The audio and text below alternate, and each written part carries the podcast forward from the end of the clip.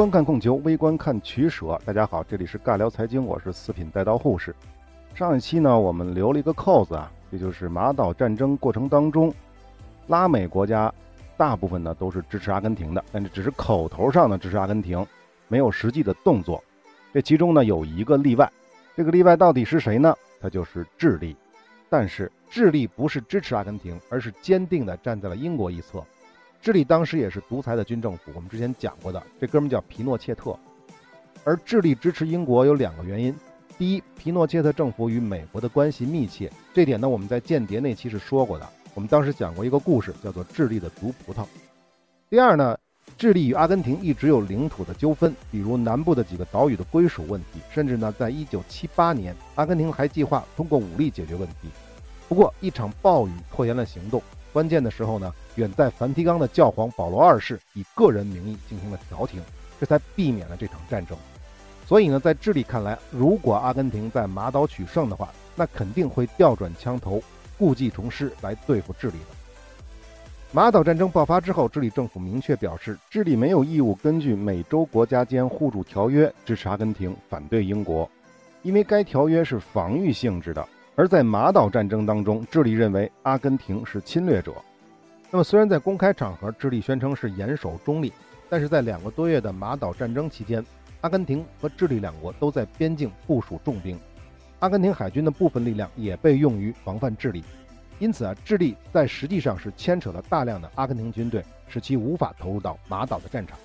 这还没完，阿根廷对英国的帮助还不止于此。由于敌人的敌人就是朋友。英国首相撒切尔夫人瞒着外交部，派专人前往圣地亚哥，这就是智利首都啊，秘密访问智利军政府，寻求合作。双方经过会谈，智利表示愿意合作，但前提条件是无论如何，英国人不能利用智利的领土向阿根廷的本土发动地面攻势。那这一点，英国当然是会答应的了。英国人本身也不想战争升级的。随后，英国的情报官员秘密地进驻了智利的空军作战中心。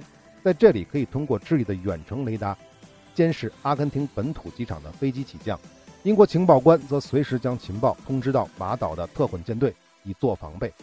可以说啊，智利为英军最终获胜也是出了不少力，冒了不少险的。关于智利和阿根廷的关系，我们多说一句：阿根廷民选政府上台之后，积极的就跟智利去谈判，最终是以和平的方式解决了两国的岛屿争端问题。在皮诺切特下台之后，智利和阿根廷的关系迅速升温，智利转而支持阿根廷拥有马岛主权。好，聊了这么多，别说什么正义不正义，也不说什么军力的强弱，还是孟子说得好：“得道多助，失道寡助。”这句话不对啊，这句话放在阿根廷和英国这儿不合适啊。下面这句才合适：“寡助之至，亲戚叛之；多助之至，天下顺之。故君子有不战，战必胜矣。”在马岛战争当中啊，英国不是得道者，但确实是多助者。阿根廷则完全没想明白什么叫做“君子有不战，战必胜”。那好，我们回到前面的问题：为什么阿根廷不削阿富汗跟英国人死磕呢？其实这个原因我们在阿富汗那期是说过的。要知道，阿根廷不是阿富汗，阿根廷再穷也比阿富汗富得多得多得多。人均 GDP 一千美元以上的国家，老百姓虽然不见得幸福安康，但最基本的生活保障还是有的。在这样的国家里，人民是不可能放弃现有的一切，真正的民粹主义到以死相拼的地步。况且英国人又没有攻击阿根廷的本土，两国交兵争的只是那块鸟不拉屎的海外小岛。对于阿根廷人民来说，能拿回来当然是好的，拿不回来又怎么样呢？反过来呢，虽然战争只打了短短的两个多月，但白花花的银子都听响了，啥也没捞着，连个面子都没捞着，反而是战争加速了阿根廷经济的衰退，通胀啊，失业更加严重。这人民为什么还要支持军政府继续打仗呢？说白了吧，民粹主义只是块遮羞布，对普罗大众来说啊，吃得上饭，有地方住，得病了能治，这才是最基本的东西。如果外国敌对势力要剥夺我们这些基本的权利，那必定跟他们家死磕。但如果不是的话，为什么还要死撑着把遮羞布当成战旗去挥舞呢？好，马岛战争的小结我们就说完了，我们再来说马岛战争的影响。我们先来说马岛战争对于阿根廷的政局以及英国政府的影响。先说英国啊，对于英国来说啊，收回马岛撒切尔夫人在国内的支持度是瞬间爆棚，民调支持率从战前的百分之二十八涨到了百分之四十四。英国人民压抑多久的帝国情节终于得到了宣泄。战后呢，英国还出现了撒切尔夫人热，由于声望达到了顶峰，撒切尔夫人此后呢连任三届英国首相，一直到一九九零年才卸任，成为丘吉尔之后英国人气最高的首相，也是二十世纪英国任职时间最长的首相。关于撒切尔夫人的执政啊，我们再补充两句啊。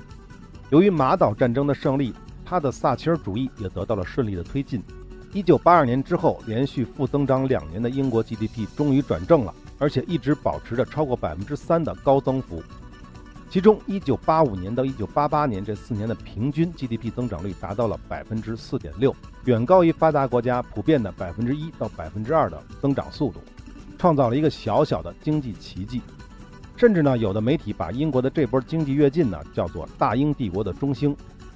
撒切尔夫人本人呢，在一九九零年卸任，一九九二年自下议院退休，被授予终身贵族爵位，称为撒切尔女男爵。二零一三年，她于伦敦死于中风，终年八十七岁。这就是英国这边啊。反过来看，阿根廷这边，阿根廷不仅没有得到马岛，发动战争的加尔铁里总统和海空军司令也都被迫辞职。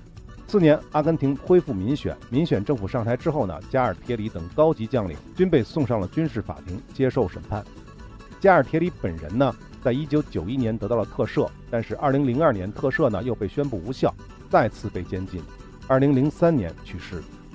显然，马岛战争对于英国和阿根廷两国来说影响都是巨大的，但是呢，对于整个世界而言，马岛战争的影响啊并不算很大。我们先说对美国的影响啊。美国人在战争当中呢是全力支持英国，使得美国在拉美地区的权威受到了冲击。更多的拉美人民意识到，美国并不是他们真正的朋友，在利益面前，美国随时都有可能抛弃自己的盟友。因此，拉美地区的不少国家都在渐渐地疏远美国。当然了，由于美国过于强大，拉美地区的这些国家呢又过于弱小，再加上都在美洲，毕竟是低头不见抬头见的。所以呢，很多拉美国家即便内心反感至极，但在台面上依然对山姆大叔是毕恭毕敬。另外呢，拉美大部分国家的上层统治阶级的成分跟阿根廷是差不太多的，所以他们最大的敌人还真不是美国，而是那些共产主义思想的游击队之类的反政府武装。所以啊，从根本利益的角度上出发，他们也不可能跟美国真的翻脸。像委内瑞拉、查韦斯这样的异类啊，在拉美地区是几乎找不出第二个。古巴不算啊，古巴人家是武装夺取政权搞社会主义的。为什么这么说查韦斯呢？因为委内瑞拉是世界石油储量排名第一的国家，在油价高起的年代，查韦斯可不在乎什么美国不美国的，选票才是第一位的。好，说完美国在拉美的影响，我们再来说美国和英国的关系。马岛战争使得英国和美国的关系得到了极大的巩固和加强，使得本来与欧洲走得越来越近的英国。调转了车头，驶向了美国的怀抱。后来的事实也证明，美国人在此后的几乎所有的海外军事行动，什么海湾战争啊、伊拉克战争啊、科索沃战争啊、阿富汗战争啊、利比亚战争啊，以及打击 ISIS 和干预叙利亚内战的军事行动当中，英国都是美国的忠实小跟班。这种做法甚至连英国人自己都看不下去了。有一部很有趣的英国特色电影，叫做《真爱至上》。这片子里呢，编剧和导演就彻彻底底地讽刺了一把英国政府的类似行为。大家有兴趣可以找这个片子来看一看，本身这个片子就很好看。这片子叫《真爱至上》啊。好，至于马岛战争其他的影响，在世界上就少得可怜了。最后我们说说对中国的影响吧。其实战前分析我们也提到过，就是香港问题。马岛战争是一九八二年四月到六月，九月的中国就向英国提出了一国两制收回香港的提议。如果说马岛战争阿根廷胜，那么很有可能一国两制之类的提法就不那么重要了，香港的回归可能会更顺利一些，起码在香港的教材的选择上也会向澳门看齐。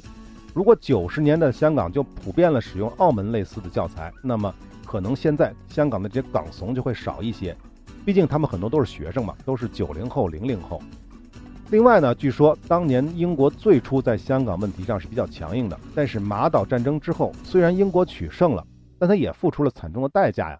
这样的代价对于英国来说啊，承受一次可以，但如果再来一次的话，那可就不一定了。而且香港并非孤悬海外的中国领地，在地理上是与中国大陆密切相连的。英国人打马岛的很多优势在香港是根本用不上的。即便当时中国的军力还不及阿根廷，但真要因为香港问题两国兵戎相见的话，英国肯定要付出比马岛大得多得多的代价，这是双方都不愿意看到的结果。因此啊，有人说马岛战争是香港和平回归的催化剂，要我看这么讲是一点都不为过。好，最后我们再说一说另外一个关系，这就是南海问题跟中国的。马岛战争可以说是给中国军队上了一课的，当然这不是最重要的一课，最重要的还是海湾战争和伊拉克战争。这个我们之前说过，不赘述了。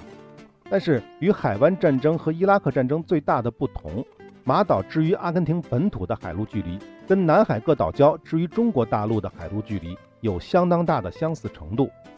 前面说过啊，马岛跟阿根廷的直线距离五百多公里，沿海军用机场距离马岛最少也要七百公里。而中国的三亚距离西沙群岛三百多公里，距离中沙五百多公里，南沙群岛就更远了，是一千公里起步，到九段线的最南端，甚至达到了一千六百公里。但是呢，在八十年代初，中国海军还基本上处于近海防御的水平，别说跟阿根廷比了，可能连韩国都不如啊。这具体我没查啊。想要维护南海的权益，它只能寄托于海军航空兵。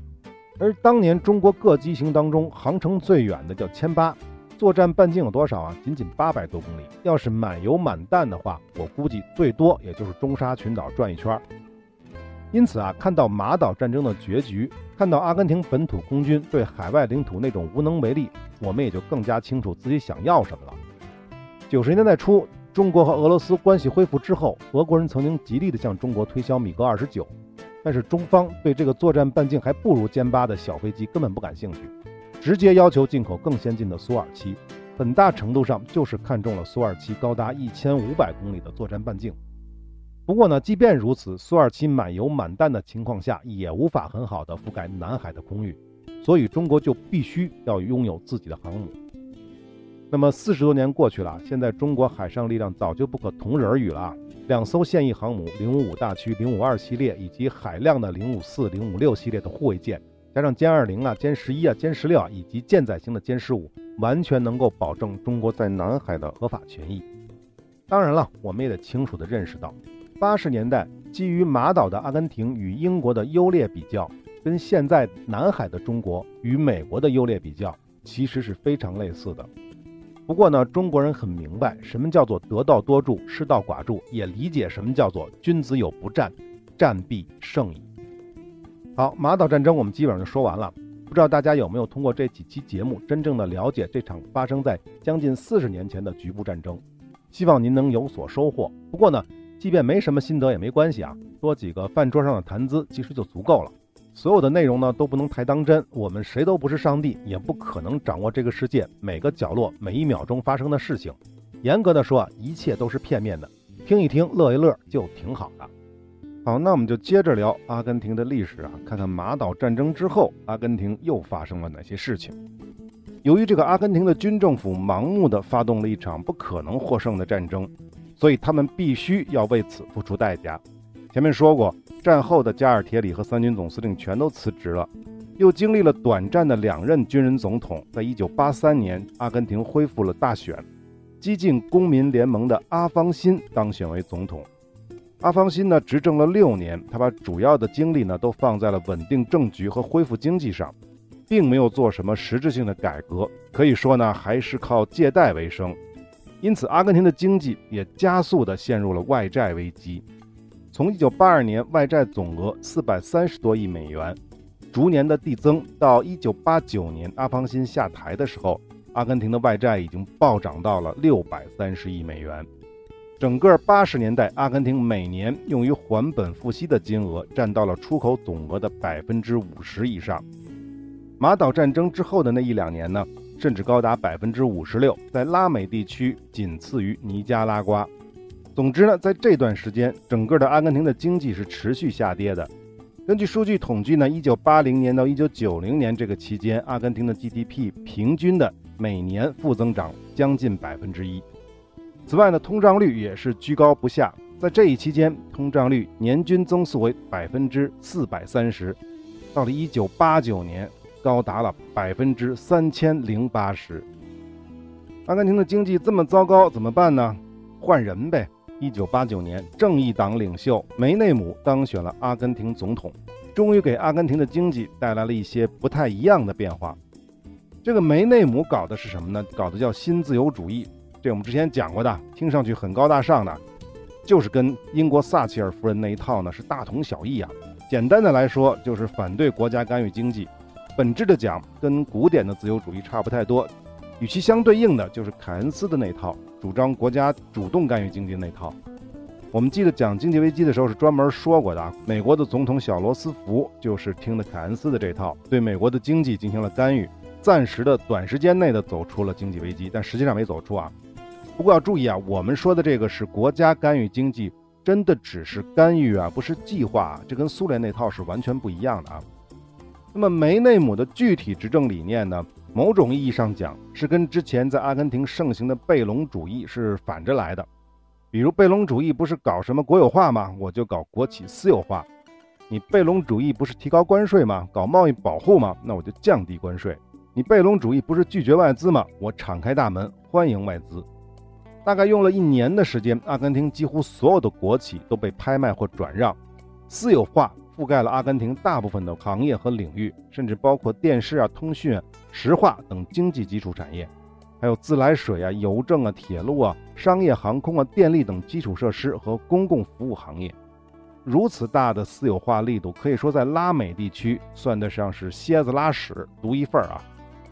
在自由贸易方面呢，梅内姆的政策也算得上是偏激进的。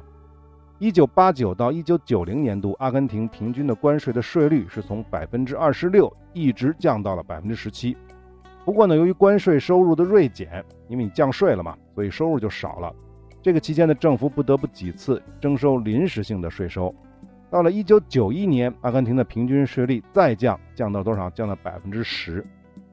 在货币方面，梅内姆是以法律的形式将比索和美元搞了一个一比一的挂钩。并且限制货币发行的基数，要求本币的发行必须以相应数量的美元等外汇储备作为支撑，中央银行不得通过认购政府债券等形式弥补其财政赤字，同时全面实行货币的自由兑换。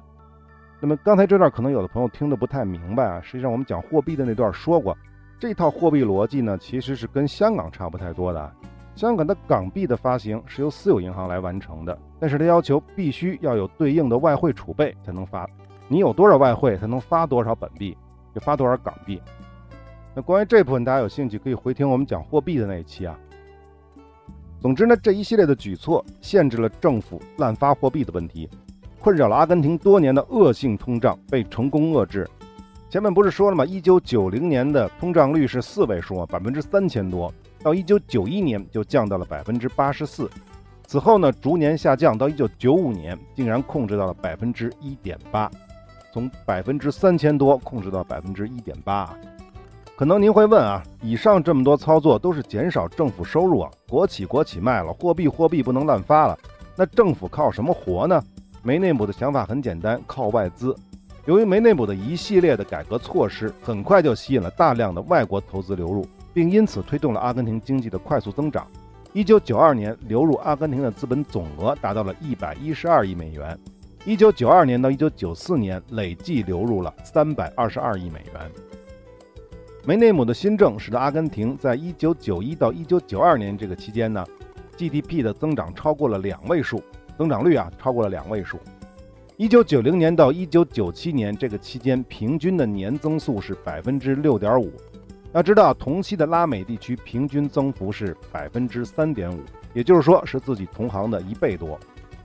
但是呢，我们还是得说，但是是改革就一定有弊病。梅内姆的改革弊病也不少。第一，大规模的私有化加剧了行业的垄断，而过度的垄断会损害经济的效率，使得社会成本提高。关于垄断的弊端，我们在通讯那期是说过的啊，不仔细分析了。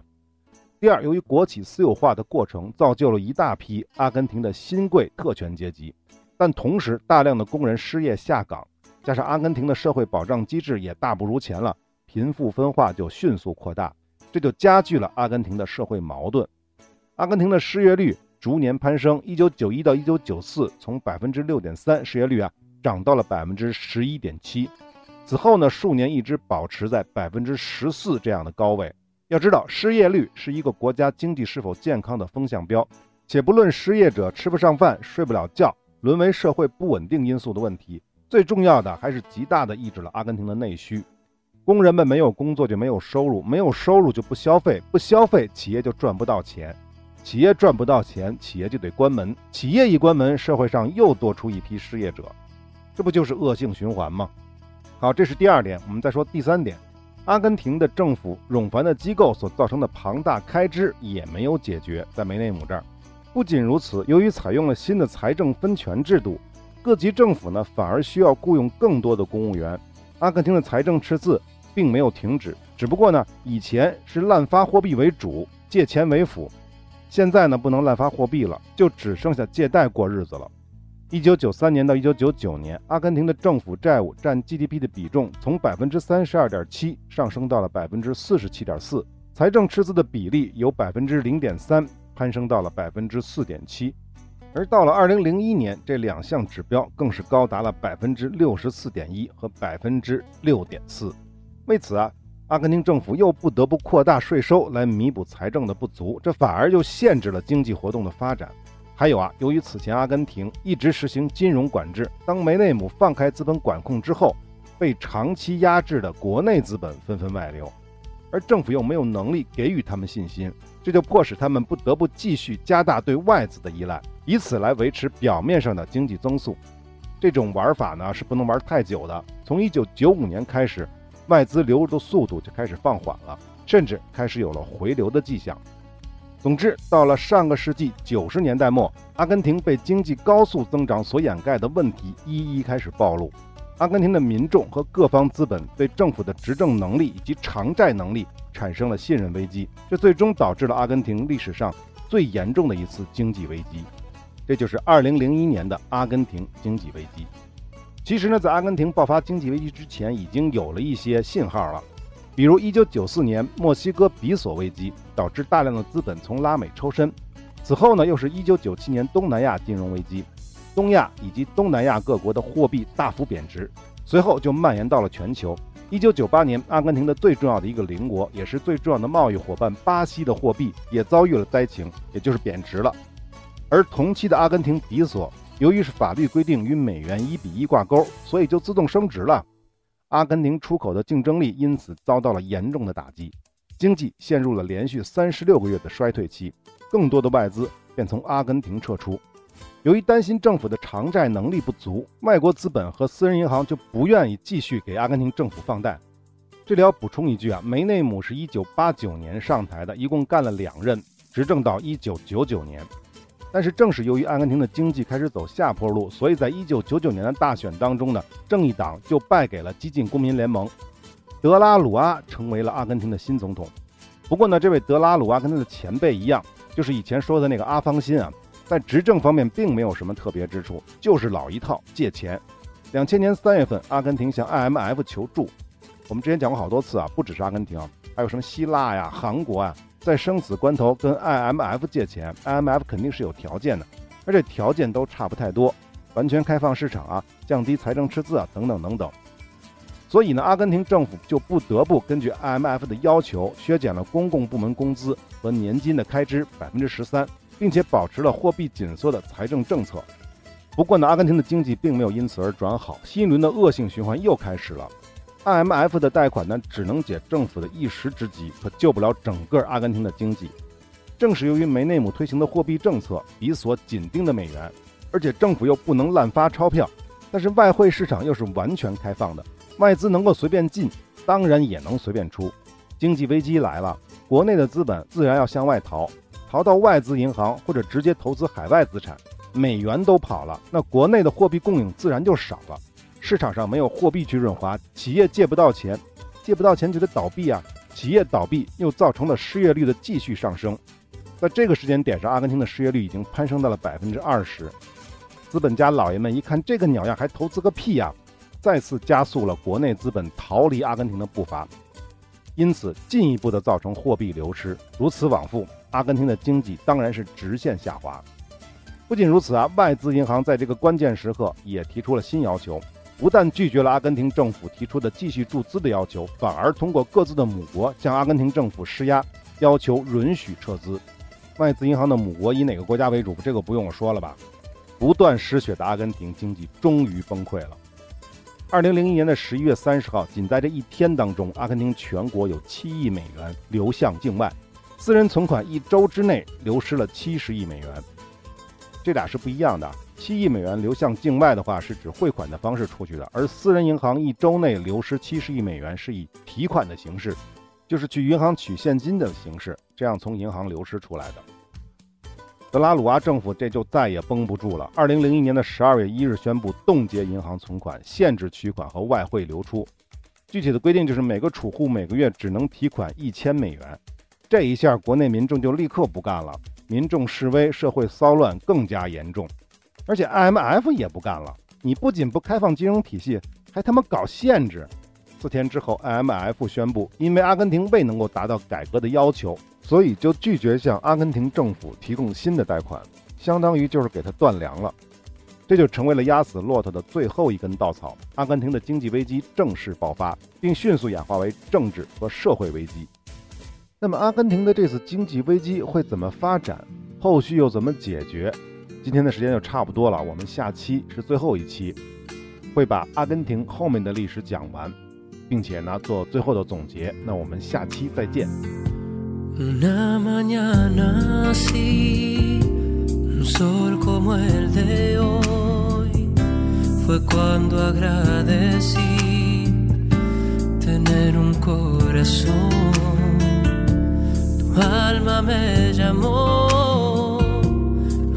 Muy bien por qué algo nos sucedió tan mágico y normal.